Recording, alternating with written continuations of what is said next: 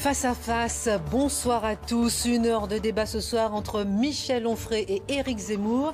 Et au sommaire de ce débat, trois grandes parties. Tout d'abord, au lendemain de l'attentat pour lutter contre le terrorisme, faut-il parler de guerre ou est-ce qu'une issue pacifique est encore possible? Autre question, comment retisser le drapeau national? Tolérance, inclusion, fabriquer de bons républicains par l'école Troisième partie, et le séparatisme des riches. Euh, face à la crise sanitaire, faut-il demander aux plus riches de faire un effort supplémentaire pour le pays en rétablissant par exemple l'ISF. On parlera aussi de souveraineté. C'est parti pour le face-à-face.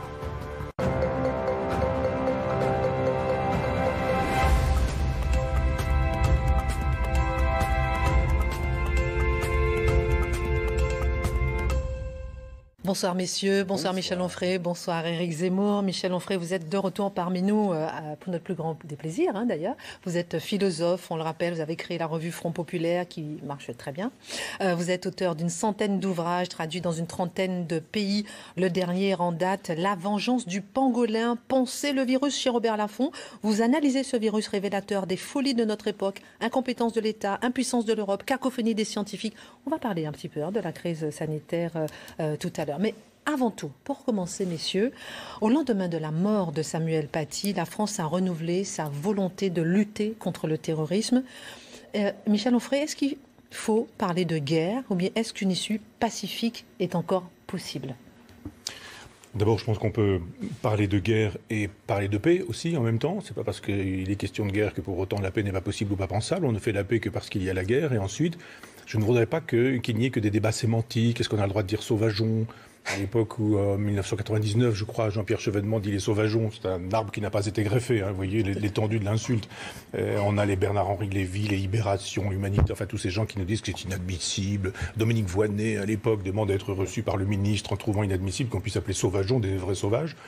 Et cette idée qu'aujourd'hui on puisse dire alors, est-ce qu'on peut parler de barbarie? Est-ce qu'on peut parler d'ensauvagement? Et on a des plateaux télé où on dit mais c'est inadmissible, sauvage, ensauvagement c'est sauvage, ils ne sont pas des sauvages, etc. Enfin, je suis assez sidéré qu'on ne puisse pas mettre des mots sur les choses pour qu'on ne puisse pas agir sur les choses. Oui, il s'agit d'une guerre civile. Il s'agit d'une guerre civile. Quand des Français tuent d'autres Français, que ces Français soient anciens, récents, modernes, arrivés depuis euh, 8 ans, 9 ans, je ne sais plus combien pour ce monsieur tchétchène, euh, ce sont des Français. Et donc quand des Français égorgent d'autres Français, tuent d'autres Français, massacrent d'autres Français, le font régulièrement. J'ai appris en écoutant Éric Zemmour qu'il y avait 120 attaques au couteau tous les jours qu'est-ce que c'est que 120 euh, attaques au couteau tous les jours, si ce n'est une guerre civile, le signe d'une guerre civile? Mais issue pacifique possible Alors après, après euh, quand, vous regardez les propositions qui sont faites, moi j'ai un peu j'ai un peu de mal à voir tous ces gens qui, depuis 25 ans, ont fabriqué les choses telles qu'elles se passent aujourd'hui, descendre dans la rue avec leurs larmes de crocodile, que ça va de François Hollande à, Mélenchon, en passant par Coquerel, en passant par euh, Bayrou, enfin tout le monde, les premiers ministres anciens, modernes et autres, ils sont tous là en train de nous dire inadmissible, faisons République, ça ne peut pas durer, ça ne va pas continuer, nous serons sévères, etc. Tous ces gens qui ont une quelconque responsabilité dans cette aventure devraient être mené devant ce que fut un tribunal, un tribunal Russell, vous savez, ça existait à l'époque de Sartre, pour qu'on puisse enfin, je crois que c'est le directeur de Charlie Hebdo qui a lancé cette idée, je trouve qu'elle est juste, demander des comptes à ces gens qui ont armé le bras de gens qui aujourd'hui égorgent.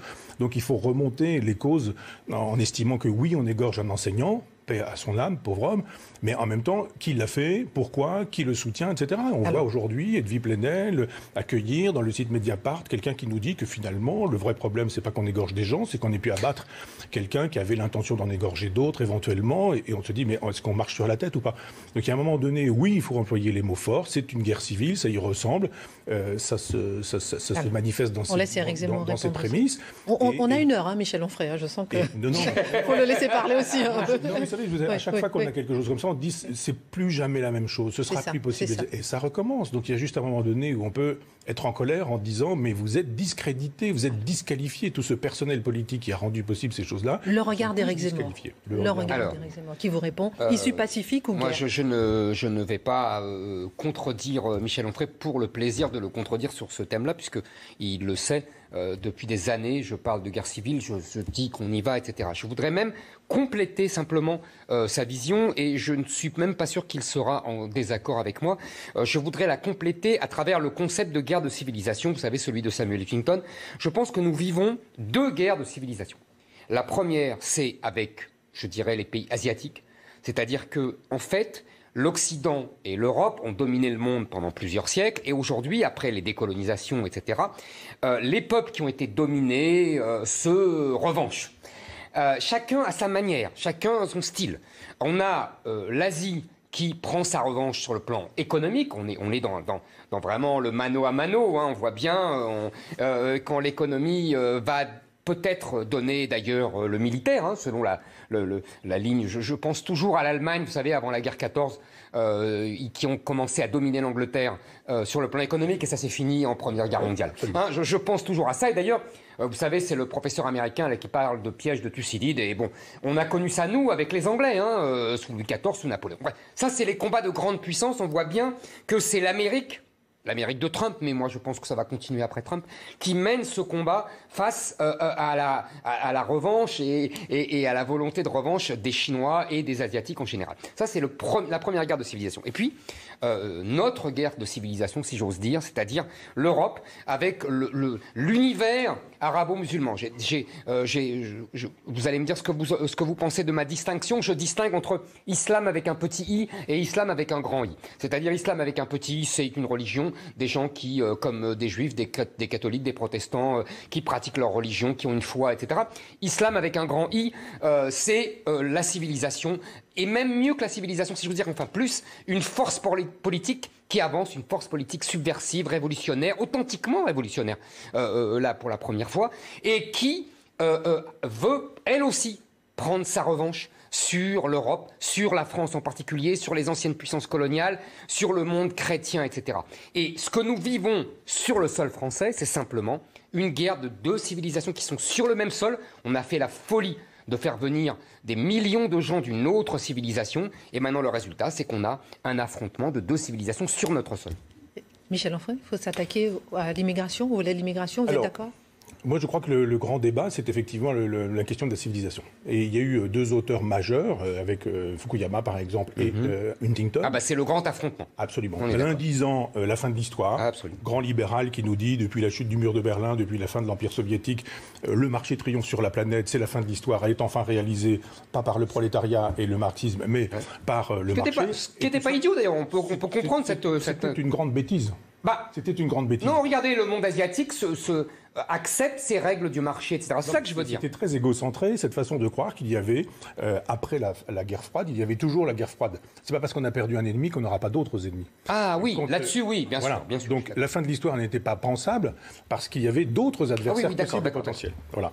Et puis Huntington en face qui disait, oh là là, pas du tout, choc des civilisations. Mhm. Il distinguait un certain nombre de blocs. Je ne suis pas d'accord avec tous ces blocs, mais je suis d'accord avec une idée ancienne, elle est déjà chez Malraux, qu'une civilisation, c'est d'abord une spiritualité, c'est-à-dire une religion. Tout ce qui s'agrège autour d'une religion. Absolument. Ce qui suppose, chez nous, je veux dire en Occident, un livre.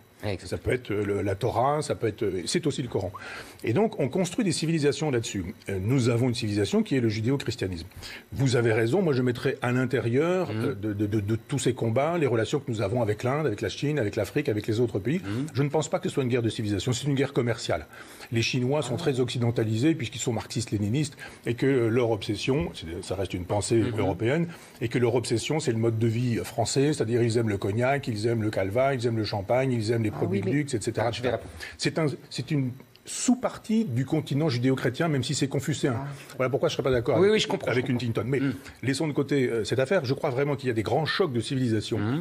Et que notre problème, vous parliez, chère Christine, tout à l'heure de, de guerre civile. Oui, c'est une guerre de civilisation il y a des civilisations qui sont en pleine forme. J'ai écrit tout un livre là-dessus pour montrer comment une morphologie nous permettait de penser la vitalité des civilisations.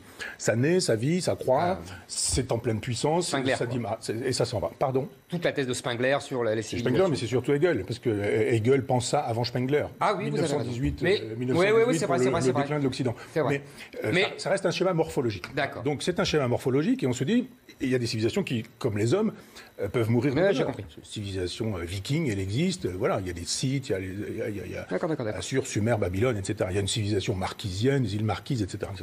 Nous avons un bloc de civilisation qui a rendu possible, je vous ai souvent entendu le dire et vous avez raison, qui a rendu possible une conquête planétaire. C'est-à-dire que le téléphone, la voiture, la fusée, le numérique, etc., ce sont des productions judéo-chrétiennes qui servent à la planète entière. Ça sert même euh, aux terroristes aujourd'hui quand ils euh, communiquent entre eux.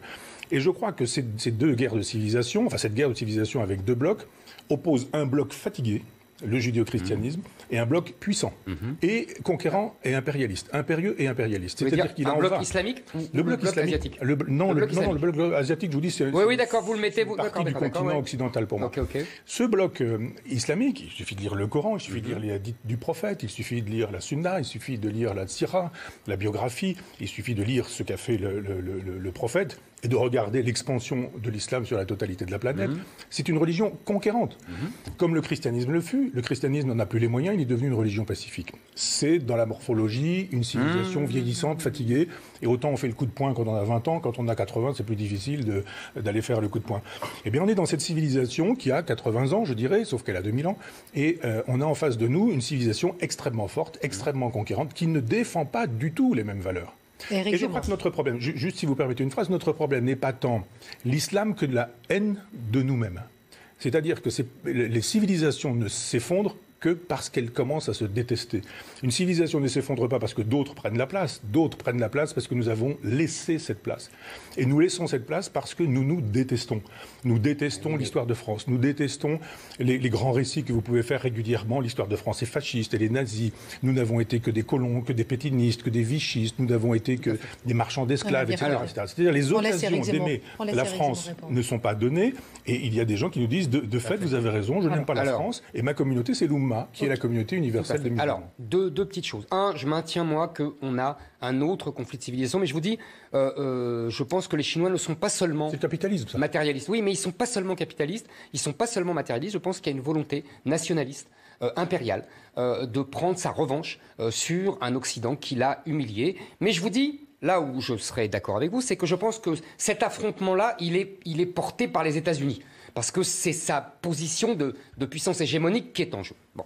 Ju- Juste une parenthèse, c'est simplement parce que les métaux rares sont entre les mains des Chinois, que les Américains ne peuvent pas disposer Bah oui, d'une mais défense autonome. ils ont, ach- ils ont acheté. Ah mais c'est ça. Non, Oui, oui, ça. mais c'est plus- ah, d'après moi, c'est plus global et que que ça. l'un de ceux qui ont compris ces choses-là, c'est Trump, Mais- qui a compris effectivement avec Mais les je- de mais, Michel, je pense que c'est plus global que ça, que c'est vraiment- dans cette guerre de civilisation. Je pense que c'est une guerre. Bon, passons. Maintenant, euh, euh, pour l'islam, je pense que vous dites, on se déteste, etc. Je, comment dire, vous-même, vous, vous- c'est euh, un de nos grands sujets euh, euh, de taquinerie, à défaut de querelle, parce qu'on se querelle rarement, mais on se conteste, c'est ça qui est agréable. euh, c'est que vous-même, vous avez participé euh, de cette détestation de la civilisation chrétienne, du christianisme, etc. Euh, euh, et et vous-même, vous avez, vous avez dénoncé ce catholicisme tyrannique, ce que je comprends, etc. Et, et- et je vous ai déjà dit, et c'est déjà ma phrase que, que, que j'aime tant, vous savez, vous avez mis des claques à votre grand-mère, parce que déjà, le catholicisme, moi je pense depuis Vatican II, le catholicisme n'est plus une force qui va, c'est une force... Bon, on est d'accord. Je pense aussi. Maintenant, vous, vous êtes d'accord avec ça maintenant Ok. Alors, deuxièmement, pour l'islam, je suis, je vais vous dire, euh, euh, j'ai une, une différence. J'ai lu un, un livre que, que je, retrouverai les, les- les- les coordonnées de ce livre. Un type qui, analyse. Vous avez dit un truc très très juste.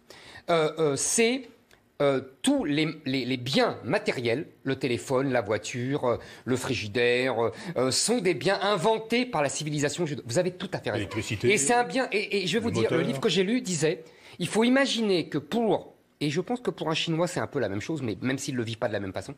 Pour un, habitant de, la sphère islamique qui a, dominé euh, le monde au, Moyen Âge, enfin une grande partie du monde, c'est une humiliation quotidienne que d'ouvrir un frigidaire.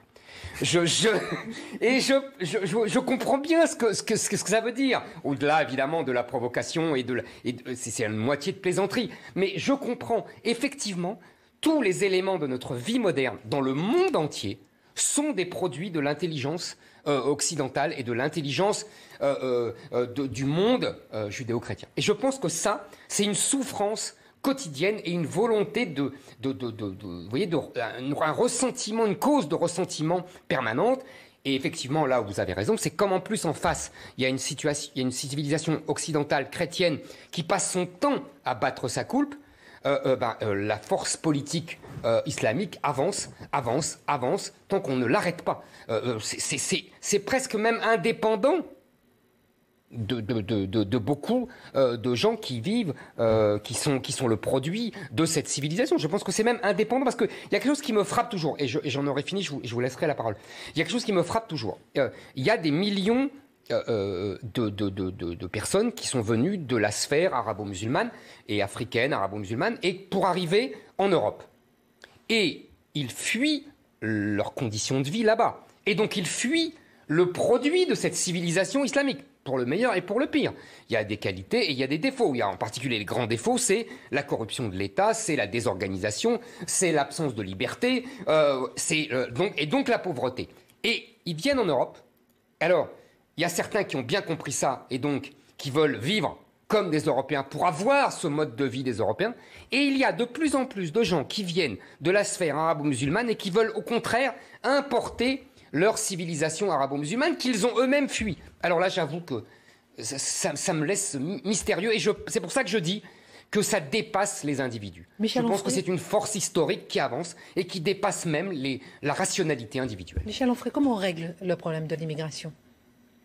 Euh, je, voudrais pouvoir répondre juste un peu. Vous pouvez faire les deux. je, vous sais apte. Je ne crois pas que on, puisse dire des, musulmans qu'à chaque fois qu'ils ouvrent le frigidaire, ils ont. Non, vous avez compris. C'est une thèse que je trouve intéressante parce qu'elle est, elle est provocatrice, mais elle est intéressante. Je voudrais vous dire pourquoi je, n'y souscris pas. Bien sûr. Je n'y souscris pas. Je, n'y souscris pas parce que euh, notre civilisation est devenue ultra matérialiste. Mmh. Je défends une position matérialiste en philosophie, mais il y a un sens second, le matérialiste, c'est celui qui n'a de soucis que des biens matériels. Je ne suis pas matérialiste en ce sens. Hein. De la même manière que vous avez raison, j'ai fait une critique du christianisme à une époque où effectivement euh, il n'y avait pas autant de danger avec, avec l'islam.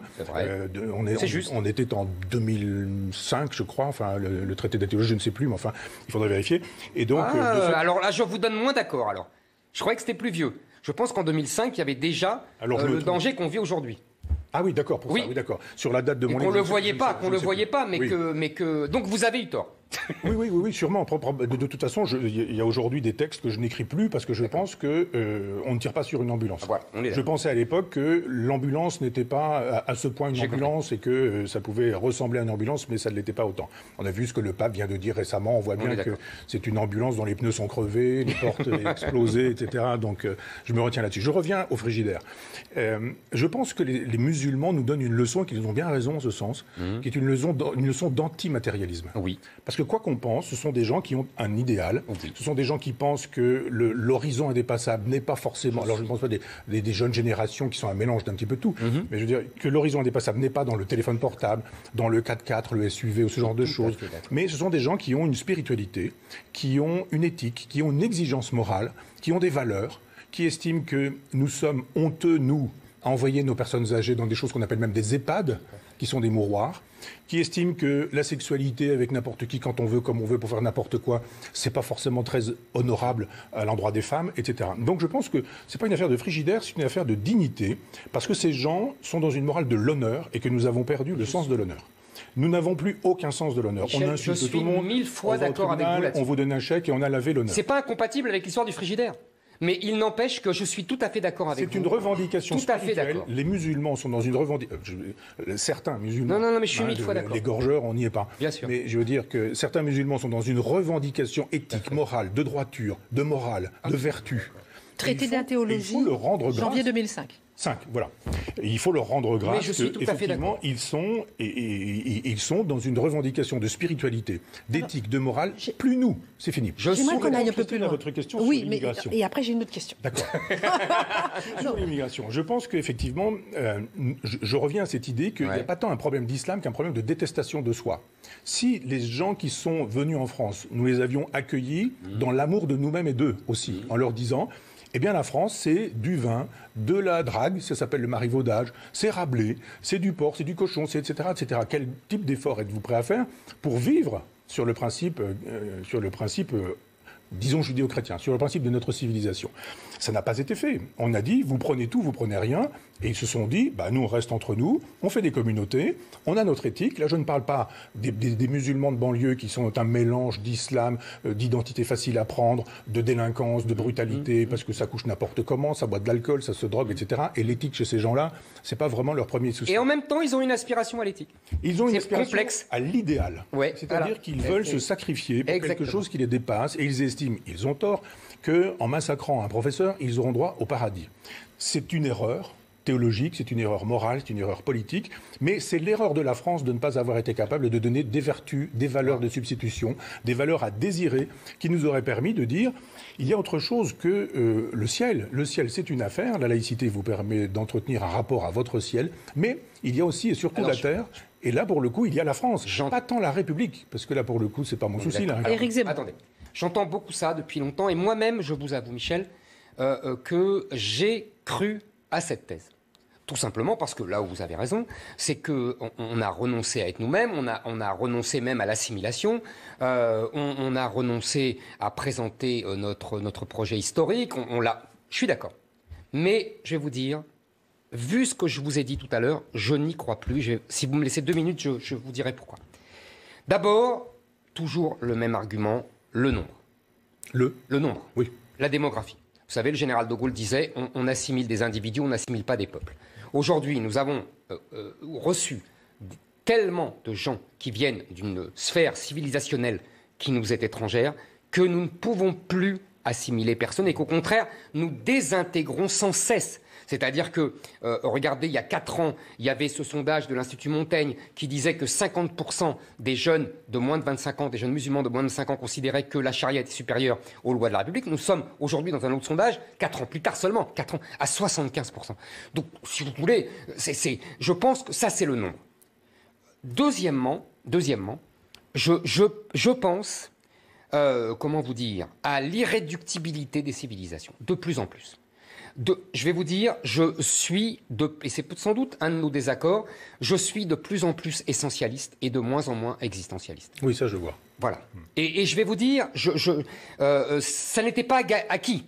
Euh, honnêtement, je, viens d'une réflexion plutôt individualiste. Moi-même, euh, euh, je me suis assimilé à une civilisation différente. Vous voyez, et, mes parents m'ont poussé à ça. Donc, je crois à l'acte individuel, à l'acte de liberté, de celui qui choisit, qui s'ancre, qui s'enracine, etc. Mais je pense que nous sommes débordés, un, par le nombre, et deux, par une civilisation qui est rétive et qui n'a jamais, au-delà de, cas individuels, qui n'a jamais accepté euh, euh, cette assimilation. Je vous rappelle que euh, dans, vous verrez dans, je crois que c'est dans Pirenne, vous savez, le, grand historien belge Henri Pirenne, qui explique dans son livre magnifique qui s'appelle Mahomet et Charlemagne, ou Charlemagne et Mahomet, je ne sais jamais, que les deux conquêtes de l'Empire romain d'Occident et l'Empire romain d'Orient ont été tout à fait euh, antagonistes. J'en ai pour une minute, Christine. La conquête de l'Empire d'Occident par les barbares du Nord, hein, les Goths, les Visigoths, tout ça, ils conquièrent le territoire, mais ils parlent latin, ils se convertissent au christianisme, vous voyez, ils deviennent des euh, gallo-romains, etc. De l'autre côté, on a les Arabes qui déferlent sur l'Empire d'Orient, qui prennent l'Empire d'Orient très vite, beaucoup plus vite, mais qui imposent l'arabe, le Coran et Allah et qui ne se convertissent pas du tout, au, vous savez, au, christianisme, à l'orthodoxie, etc., et qui imposent leurs lois, leur, leur religion et leur, et, leur, et leur langue. Et, je pense qu'il y a de ça dans ce que nous vivons aujourd'hui. Alors, euh, euh, oui, on peut toujours assimiler des individus venant de n'importe quelle civilisation. Oui, je suis d'accord. Et, je vous dis, euh, vraiment, je, je, veux être d'accord parce que, parce que, parce que je, je porte ça intimement. Mais je pense qu'entre le nombre et la civilisation euh, islamique, je pense que ce projet n'est plus tenable aujourd'hui. Je laisse répondre et après j'ai une autre question pour euh, aller un peu plus loin. Répondre peut-être Oui, je ne vais pas revenir à la question des Girondins et des, Jacobins, mais je pense que... Non, on aime bien, on aime bien. Non, vous pouvez y revenir. je ne vais pas y revenir sur le terrain de la Révolution française, mais sur ce que vous venez de dire. Allez-y. Vous voyez bien qu'il y a deux façons de concevoir l'Empire. Une façon arabe qui est très jacobine, et une autre façon qui est plutôt girondine. Cette façon de dire, là où vous, je, m'explique, cette façon de dire, il y aura des pays divers, des races si l'on veut, des ethnies, etc. Mhm. Euh, mais nous avons une langue en commun Et nous avons un projet en commun. C'est très girondin, cette façon de faire empire. Et vous avez une façon très jacobine, je ne parlerai pas de votre Napoléon, mais de faire empire, qui est une façon de dire ce sera ainsi. C'est-à-dire, façon girondine, Alexandre. Alexandre, par exemple, procédait de la sorte. C'est-à-dire, Alexandre Oui, un épouse peu, un une peu. femme indienne. Enfin, dans les deux cas, ça, ça a échoué. Et Alexandre et Ah, mon Napoléon. alors, alors ça, alors, on Bon, est en train de parler alors- de la méthodologie. Oui, des oui, empires. oui, non, mais- Si l'on ne parle pas de la méthodologie Et alors, des d'accord. empires, Ok, mais- d'accord. Mais Disons sur le, que c'est comme sur ça, le fonctionnement des empires, Ouais. pour le coup, vous avez raison, mais ça ne dure pas. De fait, il y a désir d'empire avec l'islam, Ouais. Mhm. qui est même un désir d'empire universel, comme il y eut jadis désir d'empire avec le christianisme, qui, non pas avec Jésus, mais avec Saint Paul, avait une vocation universelle, Mhm. ce qui justifie 1492, les colonisations, etc. Euh, oui, oui. Oui, oui, Et. Nous n'avons plus les moyens de cet universalisme parce que nous n'avons plus la spiritualité. Nous n'y croyons plus. Vous voyez, euh, le pape François, on se demande s'il croit vraiment encore en Dieu un peu. quoi. Michel Onfray. Pardon. On va un petit peu plus loin. Parce que je, sais, je sais que vous êtes intarissable. Vous avez oublié. Et oui, Non, je plaisante, c'est faux. C'est pas grave, mais je ne suis pas là pour être remarqué. Mes questions, en revanche, si. Face à l'horreur des attentats, vous avez évoqué tout à l'heure l'horreur des attentats, la classe politique n'a de cesse de parler de laïcité, de république, de mots qui viennent d'un passé euh, politique plutôt euh, lointain. Est-ce qu'aujourd'hui il n'est pas temps, euh, Michel Onfray, de changer de vocabulaire pour s'adapter aux réalités sociales, démographiques, ethniques de la France d'aujourd'hui et préférer les termes inclusion, les termes tolérance D'abord, je, suis un républicain qui, ne fait pas l'affront à autrui de croire que la République, ce serait le début de la France. La, France, c'est bien plus ancien que ça. On dira Clovis pour aller vite et on va pas faire de, de- on va pas, on va pas se chamailler pour savoir si c'est un peu avant. ou Non, non, on va après. pas se chamailler. C'est, une partie chrétienne et puis une partie de réaction au christianisme. C'est pourquoi, euh, tout Ah à oui, l'heure, quand je parlais du christianisme, c'est, c'est l'avers et le revers de la médaille. Absolument. Je ne suis pas de ceux, je vous entends. Le- la, la fille rebelle de- du christianisme, du catholicisme. Pas forcément rebelle, c'est, l'é- c'est l'épuisement. Non, que- les lumières, ils ne sont pas encore l'heure. épuisées, bien qu'il y ait un début de déchristianisation. Vous avez raison, sous Louis XV, vous avez raison. Euh, À un moment donné, euh, Diderot fait un travail extrêmement intéressant. Il comptabilise le nombre de- d'hosties vendues. Et il dit, mais regardez, en 20 ans, on a vendu beaucoup moins d'hosties, donc euh, il se passe Ouais. euh, quelque chose de ce côté-là. Donc je pense qu'il y a quelque chose à voir euh, sur, euh, sur ce terrain-là. J'ai oublié d'ailleurs votre question. Inclusion, j'ai vu ça, j'ai vu ça. République, laïcité, inclusion, Sur la question- tolérance. donc, la Inclusion et tolérance. Merci, monsieur Zemmour. Vous République. suivez au moins. Moi, je suis, moi. Non, je pense qu'il y a quelque chose de plus important que la République, même si je suis républicain, c'est effectivement la France, pour le coup. Il ne faut pas avoir honte de dire qu'on aime la France, qu'on a envie de la défendre, que c'est pas seulement un projet, euh, parce que ça, c'est les enfants aujourd'hui sont des projets, ce qui justifie qu'à 9 mois, moins 8 jours, on puisse les détruire parce que vous avez changé de projet. Non, la France n'est pas un projet, c'est pas non plus une idée. C'est c'est un, c'est une géologie qui est une géographie, qui va fabriquer une histoire, qui rendra possible une spiritualité, donc une métaphysique, avec un livre qui va être une religion, qui rendra possible une histoire de France. C'est comme ça que ça fonctionne pour moi, la France. Quiconque est prêt à contribuer à, ce- à cet effort-là, fut-il musulman, fut-il de couleur, fut-il euh, le chinois dont nous parlions tout à l'heure, a sa place. C'est- aussi ça, la France. Ça fabrique des individus qui ont envie justement de, produire quelque chose de neuf et, de nouveau. Donc je pense que quand on parle de laïcité, quand on parle de république aujourd'hui, ce sont des mantras, surtout quand il s'agit de- d'Emmanuel Macron qui s'en moque absolument. Lui, son, son horizon indépassable, c'est le marché. C'est la disparition de la nation, c'est la fin de l'État, c'est la fabrication d'un gouvernement planétaire, c'est la libre circulation de l'argent sur la totalité de la planète pour qu'un jour le GAFAM puisse prendre la suite de la civilisation judéo-chrétienne pour une civilisation transhumaniste qui leur permettra de tout marchandiser, le ventre des femmes, le corps des enfants, les organes des pauvres, etc. etc. Donc je dis, est-ce que c'est cette civilisation-là que nous souhaitons? Si un certain nombre de musulmans veulent contribuer à une civilisation judéo-chrétienne dans ces derniers temps qui rendrait possible une résistance à ce que j'appelle un nihilisme, euh, cette civilisation trans- de, de- de- de la transgénèse est pour moi un nihilisme. Mais toutes les civilisations nouvelles sont passées pour des nihilismes au moment où elles sont arrivées. Et, après, regardez ce que dit Cels des chrétiens tout au départ. Il dit ce sont des cinglés, ce sont des barbares, ce sont des incultes, des illettrés, etc. C'est devenu une civilisation. Donc, je pense inclusion que- et tolérance. Pardon. Donc, inclusion il faut arrêter de, parler, de maintenant. parler à tout bout de champ de, de, de- de république, de laïcité. Il faut parler de civilisation. Tout à fait d'accord avec euh, euh, ce que vous avez dit sur euh, la République, laïcité et la France. Je pense qu'effectivement, euh, la République et la laïcité euh, sont des concepts euh, hum, très beaux, mais qui ne sont plus l'enjeu, paradoxalement. Oui. On- ce n'est plus l'enjeu. L'enjeu, vous avez raison, c'est la France. Et sa civilisation. France, voilà. Comment? Oui, voilà. France. ah, on est d'accord, on est d'accord, vraiment, on est d'accord là-dessus, il n'y a pas de discussion. Alors, j'avance après ce que vous avez dit.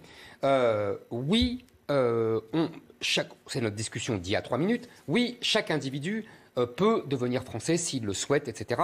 Il y a, euh, mais comment devenir français? Parce que c'est ça la discussion. C'est que il y a une très belle image que j'aime beaucoup, que je vous livre. vous allez me dire ce que vous en pensez.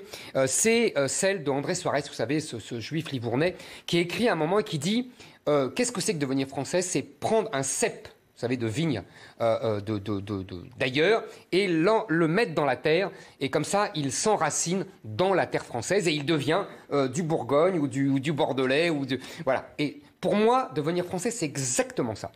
C'est-à-dire, il y a des Français de souche qui sont là depuis mille ans, et, ceux-là doivent être des modèles. Et on doit s'enraciner avec eux. C'est pour ça que moi, je me sens très proche et je, n'ai pas du tout de gêne vis-à-vis de ça, des conceptions de la terre et les morts, etc. Ça ne veut pas dire que quelqu'un qui vient de l'extérieur ne peut pas devenir français, mais il faut qu'il s'enracine.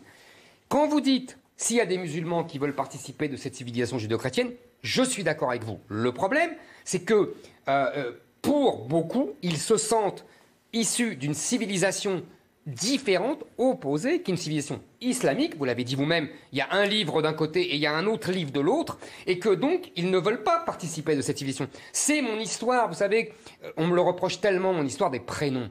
Euh, c'est pas par, pas par, parce que parce que je suis obsessionnel avec ça. Non, c'est parce que vous avez bien compris qu'un prénom c'est le symbole d'une civilisation, d'une religion, et que s'appeler Michel, ce n'est pas comme s'appeler Mustapha. Mustapha, ça relève d'une civilisation islamique qui qui, relève d'une autre civilisation, et s'appeler Michel, c'est prendre, c'est s'approprier cette civilisation euh, judéo-chrétienne. C'est pour ça que j'insiste là-dessus, et c'est pour ça qu'il y a un gros problème, et que si vous voulez euh, individuellement oui, on peut toujours, mais collectivement, non, on ne peut pas. Et maintenant, vous posiez la question de nos politiques. Moi, je pense que nos, politiques ont un problème au-delà de ce que vous avez dit sur, effectivement, euh, Macron, son horizon, c'était le monde, c'était le marché, etc. Oui, sauf que maintenant, vous avez vu, il dit le contraire. Il brûle ce qu'il a adoré, il adore ce qu'il a brûlé. Mais peu importe, la vérité, c'est qu'ils ont deux problèmes selon moi. Le premier, vous vous souvenez du mot euh, euh, terrible de Raymond Aron sur Valéry Giscard d'Estaing, il ne sait pas que l'histoire est tragique. Mais là maintenant, ils ne savent même pas ce que c'est que l'histoire. Et mais encore moins que, l'histoire est tragique. Premièrement. Deuxièmement, ils ne veulent pas voir euh, ce, que, je vous ai dit tout à l'heure sur le nombre. C'est la question démographique leur échappe et en plus, ils sont, si vous voulez, imprégnés euh, d'une espèce de, j'ose pas dire philosophie parce que je parle à un vrai philosophe, donc d'une, d'une, vulgate philosophique existentialiste qui croit uniquement dans l'individu et qui ne veut pas voir qu'il y a des essences, qu'il y a des peuples, euh, et qui croit en l'homme avec un grand H. Alors, je vous l'accorde, ça rejoint la notion du marché, etc. Parce que leur homme avec un grand H, c'est avant tout un consommateur et un producteur, et là vous avez mille fois raison, mais, qui ne s'y réduit pas et qui ne veut pas voir que des hommes sont avant tout, vous savez, selon la célèbre phrase de Joseph de Maistre, euh, euh, des Italiens, euh, des Français, des Russes, des Anglais. Je pense que là, il y a une, incapacité à comprendre ce qui leur arrive et ce qui nous arrive. Comment devenir français pour rebondir sur la question d'Éric Zemmour Et est-ce que l'école a un rôle dans tout ça? J'allais vous le dire, c'est essentiellement la question d'éducation, c'est la question de l'instruction. C'est-à-dire que quand on apprenait l'histoire de France de façon chronologique, quand on apprenait l'histoire de l'art, de la peinture, de la musique, quand on apprenait l'histoire de l'histoire de la préhistoire, on a même l'histoire de l'histoire, c'est-à-dire ce qu'on appelle l'historiographie, faire l'histoire de l'écriture de l'histoire, quand on apprenait des poésies, quand on travaillait sa mémoire, son intelligence, quand on calculait de tête, qu'on faisait du calcul mental, etc., on fabriquait une culture, une intelligence. C'est-à-dire quand on a aujourd'hui des, politiciens qui viennent nous dire que l'école doit euh, inviter à l'esprit critique, quand c'est France Inter qui nous dit qu'il faut faire l'éloge de la tolérance, on rigole. C'est la, radio la plus intolérante qui soit. On se dit, mais il y a une seule façon, non pas de fabriquer des citoyens. On va pas J'ai le droit de rire quand je suis d'accord et que ça m'amuse quand même. Il ne faut, pas fabriquer des, faut pas fabriquer des citoyens, il faut fabriquer des gens intelligents, cultivés. J'ai écrit un livre sur Camus, je suis allé en Algérie et dans ma chambre d'hôtel, le soir, j'ai regardé le journal de 20 heures. C'était le journal du FLN. On avait l'impression que 1962 n'avait pas eu lieu et que nous étions toujours en Algérie, nous étions toujours sous domination française et que la guerre d'Algérie n'était pas terminée. Si on ne fait pas l'histoire de la, de, la guerre d'Algérie, parce que si c'est Benjamin Stora, on ne fait pas l'histoire de la guerre d'Algérie. Mais enfin, on fait la guerre du côté du FLN. Voilà. Et là, pour le coup, on fait de l'idéologie, mais on ne fait pas de l'histoire. Si effectivement, vous n'avez pas de cours d'histoire sur la guerre d'Algérie, et que la guerre d'Algérie, c'est très exactement ce que le FLN vous dit au journal de 20h, et que vous écoutez avec les antennes paraboliques quand vous êtes chez vous, parce que vous écoutez plutôt la télévision algérienne que la télévision française. Il est normal que des enfants incultes, abrutis, abétis, puissent imaginer que la vérité, c'est ça. Donc il y a toujours la guerre d'Algérie, les Français sont toujours des colons, euh, nous sommes toujours dans cette perspective colonialiste, esclavagiste, etc. On a juste envie de dire que depuis 1962, ça fait un demi-siècle, qu'avez-vous fait de votre autonomie et de votre indépendance? Mais pour ça, il faudrait du courage. Il faudrait l'envie de faire de l'histoire. Il faudrait arrêter l'idéologie en nous disant qu'aujourd'hui, on va faire de l'histoire avec des gens qui sont des idéologues, les boucherons, les Stora, etc. Mais ce ne sont pas des historiens. On nous dit, ils sont au Collège de France, ils sont à l'université. Et alors, ce n'est pas une garantie de scientificité, l'université, je dirais même peut-être un peu le contraire. Donc il y a juste un moment donné où si on veut aimer la France, il faut qu'on dise ce qu'est la France. Il faut qu'on dise ce qu'elle a fait vraiment, ce qu'elle n'a pas fait, ce qu'elle a fait de bien, ce qu'elle a fait de pas bien, mais qu'on puisse penser en termes chronologiques. C'est-à-dire que quand on parle de De Gaulle, on essentialise De Gaulle. Quand on parle de Pétain, on essentialise Pétain. On dit ah oui, mais enfin ils se sont entendus De Gaulle et Pétain. Oui, à quelle époque? Avant 1940 Est-ce que vous pourriez mettre ça en tête, vous mettre ça en tête pour comprendre que ça ne veut pas dire qu'ils s'appréciaient en 44 et qu'ils s'appréciaient ensuite, etc. L'idée d'une chronologie, l'idée d'une contextualisation L'idée d'une fin de l'essentialisation, c'est le danger, l'essentialisation, parce que c'est la fin de l'historicisation. Si on essentialise le Coran, on ne pourra pas le lire. Si on historicise le Coran, alors on le lira et on le comprendra véritablement. Tout ça, c'est l'école, mais c'est une refondation de l'école. C'est plus du tout euh, l'école où on va dire, euh, on va, on, va amener des ordinateurs dans une école rurale et vous allez voir, ça va être moderne parce qu'on va apprendre à, à, programmer. Alors, l'école peut fabriquer de bons républicains. Moi, vous vous souvenez, Christine, on a, on a eu cette conversation la semaine dernière avec euh, Jean-Pierre Jean Chevènement, qui, était, à votre place. Je vous ai hein. écouté. comment? Je vous ai. Ah, c'est gentil. Alors, alors, alors, pardonnez-moi si je me répète. La première chose avant l'école, c'est la famille. C'est vrai? Et vous vous souvenez, alors si vous m'avez euh, euh, fait l'honneur de m'écouter, vous vous souvenez que j'ai dit à l'époque, euh, j'ai cité euh, Maggie Cherry, vous savez, le chanteur de Zebda. On est de la même génération, donc on connaît ça. Je passerai pas pour un vieux con en parlant de Zebda. un petit peu quand même. Parce que, oui, justement. la parenthèse. bon, je me permets. Euh, et, j'ai raconté, vous avez vu à, à Chevènement, il avait écrit ses souvenirs. C'était très touchant et très intéressant. Et il racontait que sa mère lui disait toujours deviens un Français, mais ne le sois jamais. Si, si, dans des familles, et ça revient à mon essentialisation malgré tout, vous voyez, euh, je, m'accroche à ça parce que je pense que malheureusement, euh, c'est aujourd'hui un fait historique majeur. Euh, si les familles disent deviens français mais ne le sois jamais. Euh, et ben, les, familles elles disent ce que le FLN dit à la télévision. D'accord. Si vous voulez, c'est la même chose. C'est-à-dire que, Alors maintenant pour l'école. En plus, pardonnez-moi Michel. En plus l'école, je suis tout à fait d'accord. Encore une fois, on est de la même génération, donc on a eu la chance de connaître la fin en fait de l'école de la Troisième République. On a eu la chance d'apprendre à lire, à écrire, à compter euh, comme avant, euh, avec euh, voilà. Donc on, fait très peu de fautes d'orthographe, on écrit un pensée correct. On a eu cette chance inouïe parce que après nous c'était fini. Donc c'était formidable. Mais il faut voir ce qu'est devenu l'école aujourd'hui. C'est devenu d'ailleurs parfois à la grande fureur de beaucoup de profs, c'est devenu une machine de propagande politiquement correcte, anti-française, LGBT, féministe, antiraciste, euh, décolonial. Et, cette école-là, je vais vous dire, vous parliez très justement tout à l'heure euh, de, de, besoin de spiritualité euh, des, populations musulmanes. Vous avez tout à fait raison. Et je, je, comprends que cette école-là rebute beaucoup de familles musulmanes, comme elle me rebute moi. Donc je, je, les comprends très bien là-dessus. Et si vous voulez, cette école-là doit être... Elle sait, c'est terrible d'ailleurs, parce que euh, euh, les profs sont à la fois coupables et victimes de cette histoire. C'est-à-dire qu'ils se sont autonomisés. oui, je vais vous dire pourquoi. Victimes, on, on sera d'accord. Hein, on, est, bon, on est d'accord, ils ont reçu des, réformes à la noix, ils ont, on est tout à fait d'accord. Ils se font inspecter. Et c'est ce que j'allais dire. L'inspection, c'est la police. On est tout à fait d'accord. D'ailleurs, le, le, le, malheureux, bah, le malheureux bâti allait subir une, une inspection et donc une sanction. Absolument. Blanquer se cache derrière son petit doigt, mais c'est ça que ça veut dire. Là-dessus, on est d'accord. Mais en même temps, si j'ose m'exprimer ainsi, on n'osera plus dire en même temps bientôt.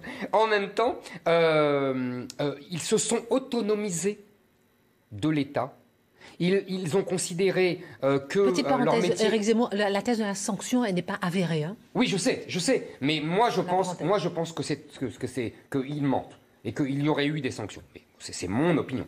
Il y a déjà eu de toute façon des profs sanctionnés et virés d'éducation nationale pour ne pas avoir été politiquement corrects dans leur cours. les profs le savent, inspection veut dire sanction. Donc, j'en ai parlé avec des profs. Euh, J'ai été inspecté plusieurs fois dans bon, la vie. Alors, bon, vous savez. Donc je, disais donc, donc ils se sont autonomisés et donc ils se, mettent sous pression de la salle de, des profs, de, euh, des syndicats, etc., qui sont les porteurs de cette idéologie euh, politiquement correcte et qui ont vérolé euh, les programmes, les cours, euh, les mentalités, les esprits. Et donc on, paye ça. Donc il faudrait vraiment une révolution, une révolution, j'allais dire, réactionnaire. Vous voyez ce que je veux dire C'est-à-dire vraiment revenir sans complexe et j'ai cru à un moment, pendant trois mois, que Jean-Michel Blanquer serait l'agent de cette réaction que, que, je, donc je rêvais. Et malheureusement, j'en suis un peu euh, revenu, si j'ose dire.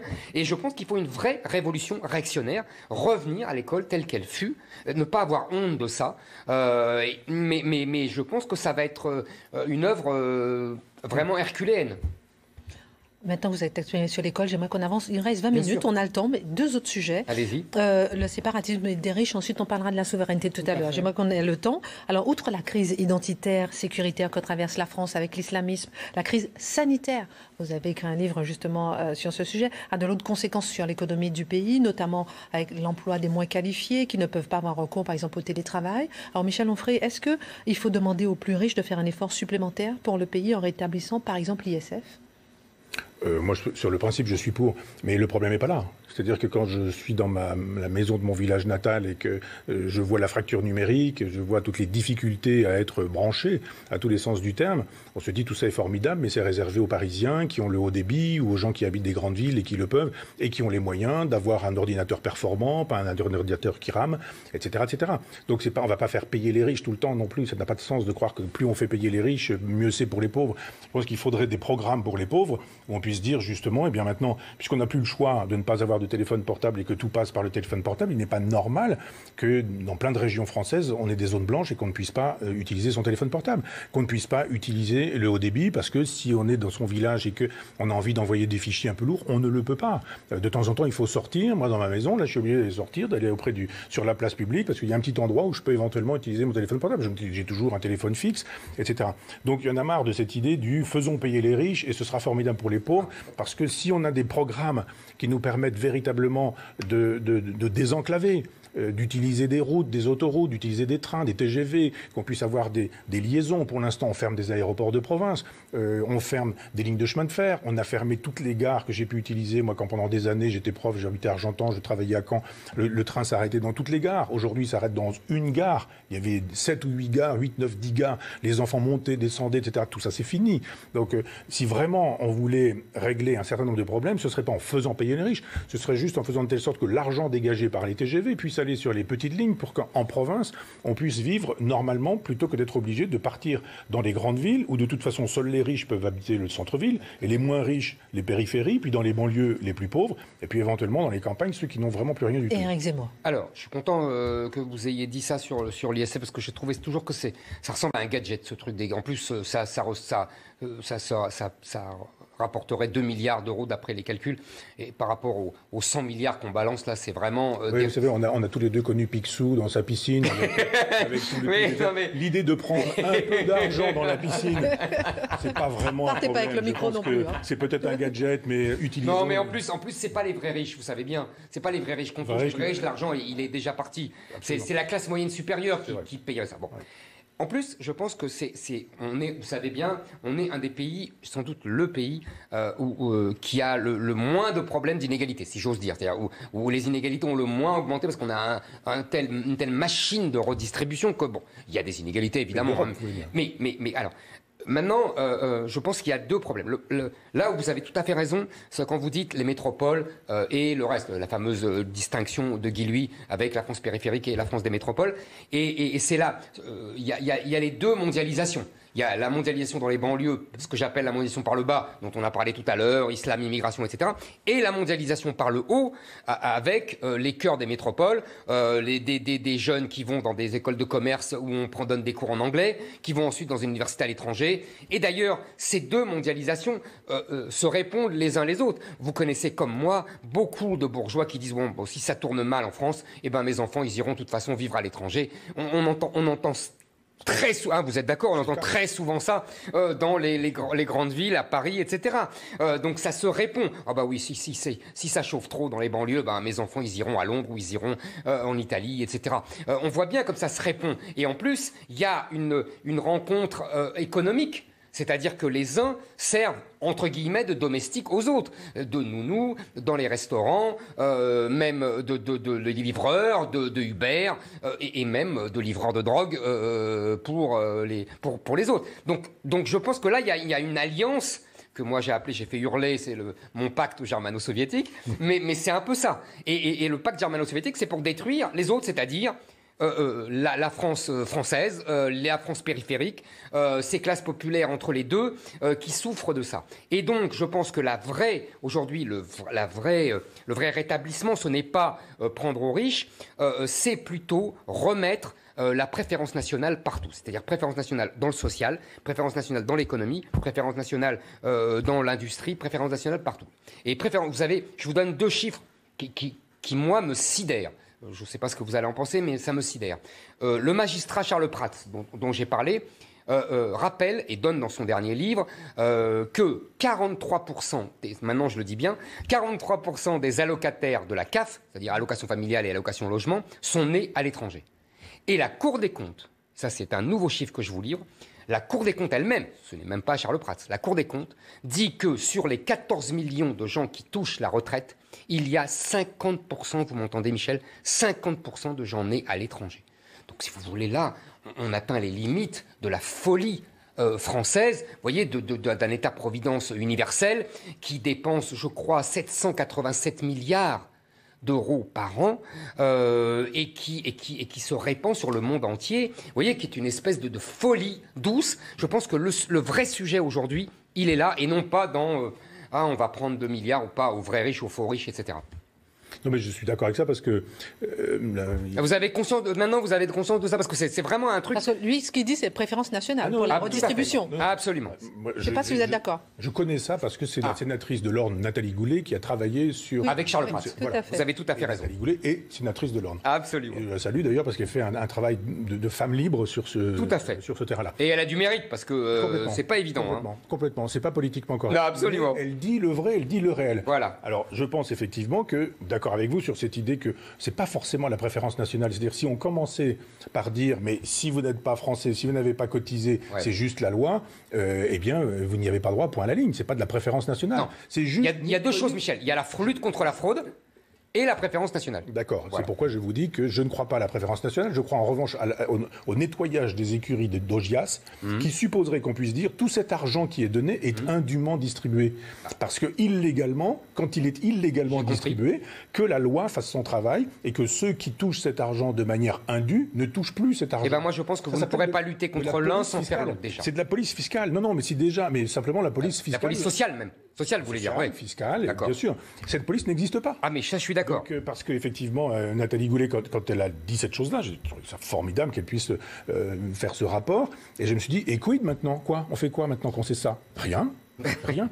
Donc on, on, peut très bien se priver de la préférence nationale si on dit simplement cet argent est mal distribué, il est indûment distribué, qu'il le soit réellement, dignement, comme c'était prévu. Il y a une règle du jeu, vous avez payé, Aujourd'hui, ce sont ceux qui travaillent quand vous travailliez, pour ceux qui étaient Alors, à la retraite. Et bien aujourd'hui, c'est la même chose. Son avis. Euh, voilà. Il nous reste une douzaine de minutes et pour aborder un peu la souveraineté, Michel Onfray, qui vous est cher, est-ce que euh, la souveraineté aurait permis d'éviter cette crise sanitaire qu'on qu vit?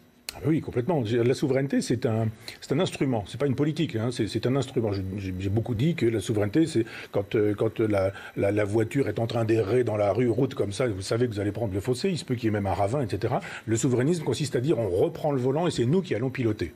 Maintenant, ça ne veut pas dire que parce que vous allez piloter, vous allez au bon endroit, vous allez avoir la bonne direction, etc. Donc le souverainisme est une méthode qui permet de dire nous devons disposer des moyens de faire une politique politique fiscale, politique démographique, politique euh, justement sanitaire, enfin tout. On ne peut pas faire de politique si on n'est pas souverain par définition. Si vous n'êtes pas souverain chez vous, c'est parce qu'il y a des gens qui occupent votre maison. Vous ne pouvez pas faire ce que vous voulez. C'est eux qui vont décider des heures du repas, c'est eux qui vont décider des heures de lever, de coucher, etc.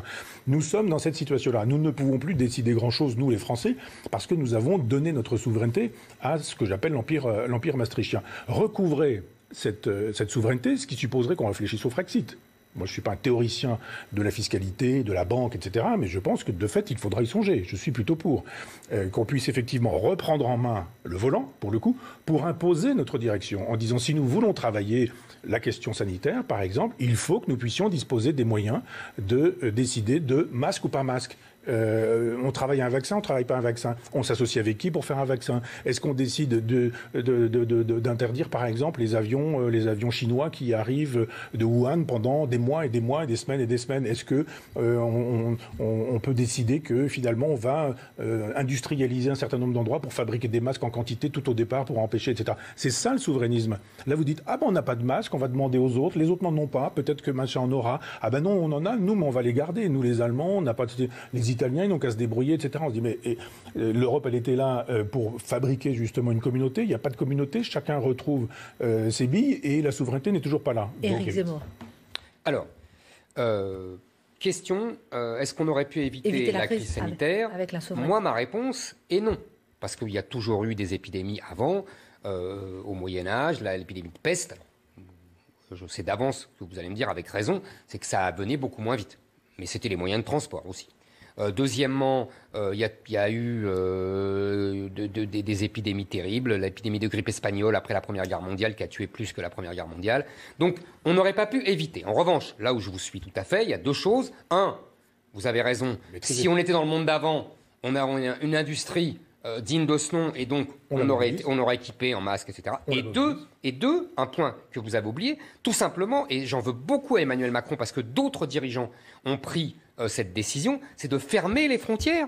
Et il nous a rionné. Vous vous souvenez, lors de sa première intervention, c'était pour nous, pour les gens comme nous, le virus n'a pas de frontières. Bon, elle était très drôle, sauf qu'elle était idiote, parce que c'est les gens qui, portent le virus et qui, effectivement ont des frontières. Et on apprend à l'instant là que le virus ignore tellement les frontières qu'il connaît celles des départements et il connaît même celles des villes. Il une époque, non mais vraiment, ça c'est une histoire qui m'énerve depuis euh, depuis euh, depuis mars. Enfin bon, bref, passons. Euh, maintenant, pour euh, le, souverainisme et la, souveraineté, euh, et pour le Frexit, parce que je suis d'accord sur un point, je suis en désaccord avec vous. D'accord sur un point, le, souverainisme, la souveraineté est un moyen, et d'ailleurs, il faudra qu'on dise, vous et moi, pour quel but hmm. Retrouver la souveraineté, pour quel but En revanche, pour le Frexit, je ne suis pas d'accord et je vais vous dire pourquoi. Pour plusieurs raisons. Euh, euh, le, ça fait référence évidemment au Brexit et donc à la sortie de l'Angleterre, de Grande-Bretagne, de l'Europe. La Grande-Bretagne, vous le savez, comme moi, n'a jamais vraiment été euh, dans l'Union européenne et même. elle avait sa monnaie. Elle avait sa monnaie. Elle avait sa monnaie, vous avez tout à fait raison. Et, et donc, elle n'a jamais, elle a toujours demandé des clauses opt-out, vous vous souvenez de ce jargon, etc. Si la France quitte l'Union européenne, il n'y a plus d'Europe. C'est fini. Oui. Deuxièmement. Donc on en fait une autre. Voilà. Deuxième. Est-ce qu'on en fait une autre? J'en sais rien. Deuxièmement. Deuxièmement. Je pense que, et c'était euh, euh, des discussions que j'avais avec d'autres, je pense que les Français ne voteront pas majoritairement pour le Frexit. Et donc, que ça va faire comme la campagne de Marine Le Pen en 2017, vous vous souvenez, sur l'euro, c'est qu'un train peut en cacher un autre, et donc on va répondre à une question qui n'est pas pour moi prioritaire. C'est-à-dire que je pense que la question prioritaire, c'est celle qu'on a traitée dans notre première demi-heure, c'est-à-dire l'identité de la France, la question migratoire, la question de l'islam, la question de l'identité de la France, et que cette question peut être traitée sans tenir compte de l'Europe. Je ne dis pas que c'est facile, hein, parce que je sais bien, non mais je sais bien que les directives, la, la, jurisprudence, etc. Mais vous connaissez euh, le mot de Jacques Chirac que j'aimais beaucoup. Quand est-ce que Bruxelles va me déclarer la guerre? Euh, je, répondrais de la même façon si j'étais à l'Élysée. Bruxelles lui déclare la guerre puisqu'il faisait la politique de Bruxelles. Donc, euh, Mais bien sûr. Il ne craignait rien. Bien. il craignait juste le bon mot. Absolument. Mais comme souvent avec Chirac. Euh, donc, si vous voulez, je pense que ça, on n'est pas la Grande-Bretagne pour une raison historique. c'est que la Grande-Bretagne, depuis deux siècles, a gagné toutes ses guerres. et que nous, on a perdu 40, on a perdu 1870. Vous savez, j'ai lu un jour une correspondance tout à fait passionnante euh, entre Pompidou euh, et Malraux. Euh, et, c'est son fils, je crois, qui a réédité, tout à fait remarquable. et à un moment, Pompidou lui dit, et vous allez voir, c'est, ça m'a frappé parce que nous, je suis sûr que vous, comme moi, on est obsédés par 40. Et mais Pompidou dit, depuis 1870, depuis 1870, les Français savent qu'ils peuvent être battus par un, seul pays. Alors qu'avant, Louis XIV, Napoléon, il fallait toute l'Europe pour nous, pour, pour nous battre. Il fallait qu'ils se mettent à tous, et encore, ils n'y arrivaient pas à chaque fois. Tandis que là, un seul pays, la Prusse, nous a écrasés. Et Pompidou disait à Malraux, depuis, les Français ont peur de se retrouver tout seuls, euh, vous voyez, dans une situation euh, euh, historique, et donc ils n'oseront jamais sortir de l'Europe. Je pense que cette grille de lecture et cette thèse est exacte. Et donc je préfère, moi, aller à l'essentiel et, essayer de régler les questions que je peux régler. Je ne dis pas que ça ne posera pas de problème avec l'Europe. Hein. Vous voyez, je ne suis, pas, suis pas complètement débile. Mais je pense que s'il n'y a plus de France, il n'y a plus d'Europe, il faut, d'habitude, nos dirigeants, et Macron le dernier, en, tirent une, leçon de crainte. C'est-à-dire qu'ils sont là, terrorisés, il faut sauver l'Europe, il faut sauver l'Europe. Moi, je dirais l'inverse. Il faut le faire à la De Gaulle. Puisque s'il n'y a plus de France, il n'y a plus d'Europe, eh bien, on fait ce qu'on veut. Et on, et on, a une arme, vous voyez, de, de, de, de, de destruction massive. un, moyen de pression absolument euh, inarrêtable. Michel Onfray, on a, on a cinq bonnes minutes encore. Bon, alors, formidable. Le grand malentendu, c'est qu'on associe l'Europe au libéralisme et qu'on pense que l'Europe, c'est obligatoirement l'Europe maastrichtienne.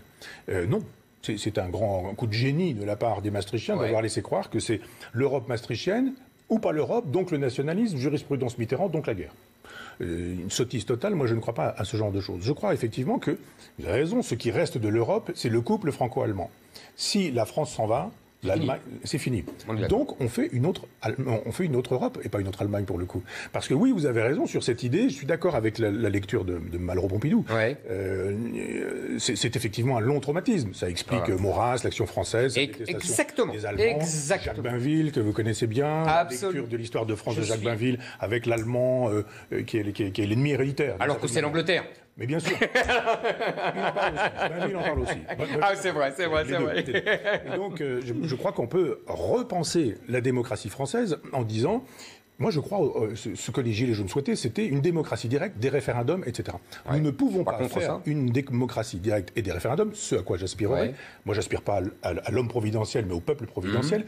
Et si l'on veut un peuple providentiel, il peut s'exprimer par des référendums dans lesquels il déciderait pour lui. Et là, pour le coup, l'Europe ne lui permet pas. L'Europe maastrichtienne ne lui permet pas. Une France qui serait pour le coup souveraine euh, permettrait ce genre de choses, c'est-à-dire on en finit avec le schéma jacobin et pour le coup on retrouve des parlements de province, on retrouve des possibilités. Oui, qu'est-ce que vous en feriez justement de la souveraineté de la France Des premières mesures Allez-y. Alors les parlements de province, allez-y, allez-y. Je ne comprends pas votre question. Oui, c'est ça. Qu'est-ce que vous en feriez de la souveraineté de la France si jamais la France avait sa souveraineté? Quelles seraient vos 3, 4, 5, 10 premières eh ben, mesures? Voilà, voilà, c'est ce qu'il dit. Allez-y, allez-y, allez-y. Vous n'avez pas compris ce que je disais, justement. Ah. Vous êtes en train de me dire, alors vous, le Girondin, quand vous serez Jacobin, que ferez-vous? Pourquoi je ne comprends pas cette question Je viens de vous donner normalement, vous devriez vous interdire cette question avec ce que je venais de dire précédemment. Au contraire. Je, ne peux pas être un, chef de l'État, j'ai déjà dit que ça ne m'intéressait pas, mais un chef de l'État qui dirait donnez-moi le pouvoir pour que je dirige en, Girondin. Ça n'a pas de sens. Euh, diriger en, en Girondin, c'est juste dire c'est vous qui allez décider. Parce que si vraiment la démocratie, c'est le pouvoir du peuple par le peuple pour le peuple, il faut arrêter de le dire, il faut le faire. Et s'il faut le faire, il faut le faire avec des, consultations. Là, actuellement, les un certain nombre de consultations sont interdites. On dit, oui, mais alors, euh, l'avortement, vous allez... De... Et puis après, la peine, de, mort. Et alors, et alors c'est-à-dire, il y a des questions interdites au référendum. Moi, je crois à l'intelligence, je crois à la culture, je crois au débat. Je suis dans la logique de Condorcet. Si on peut expliquer les choses, eh bien, les gens, ils vont voter sainement. Quand on, est, quand on était fabriqué par l'école de la République, je songe à mon père qui a quitté l'école à 13 ans et qui a été ouvrier agricole le restant de sa vie, il faisait pas de faute d'orthographe. Mais c'est ça, je sais bien, je connais. C'est l'histoire, la géographie, je connais. Il ne commettait aucune erreur de raisonnement, aucun paralogisme. Il ne pensait pas à côté de la plaque.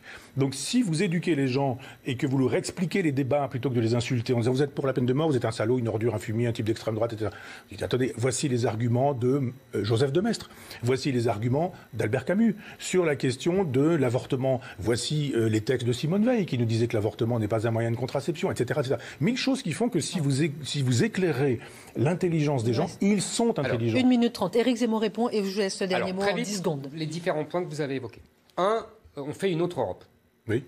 J'y crois pas. Je vais vous dire pourquoi. Non, mais je vais vous dire pourquoi. Parce que les autres ne veulent pas. Ah, Parce que les Allemands sont libéraux. les, Hollandais sont mondialistes. les Nordiques aussi. À la limite, on pourrait faire une Europe avec l'Italie. Vous savez que c'est mon rêve. Une et que avec la l'Europe, l'Europe de Napoléon avec la Rhénanie et l'Italie du Nord me va très bien, moi. Avec la Russie. Ah mais moi je suis d'accord avec la... mais, non mais ça c'est pas l'Europe, c'est l'alliance avec la Russie, l'alliance franco-russe. Non non non, ça Mais l'Europe avec les Allemands, vous savez, les Allemands géographique et judéo-chrétienne. Les Allemands, oui, moi je suis d'accord, mais les Allemands veulent rester sous la domination américaine et la protection américaine, comme les Polonais, comme d'autres, hein, comme les Baltes et compagnie, et veulent, ne veulent pas de notre colbertisme, etc. Donc, donc vous ne referez pas une autre Europe. Deuxièmement, euh, euh, quand vous me dites le référendum, moi je suis mille fois d'accord avec vous. Mais vous savez bien que dans l'histoire de France, dans l'histoire de France, je ne dis pas ailleurs, mais dans l'histoire de France, il y a un lien direct entre l'homme providentiel et le référendum. Qui fait des référendums? Napoléon Ier, Napoléon III, De Gaulle. Ça, ça, vraiment, c'est, ah, vous êtes d'accord, c'est indiscutable.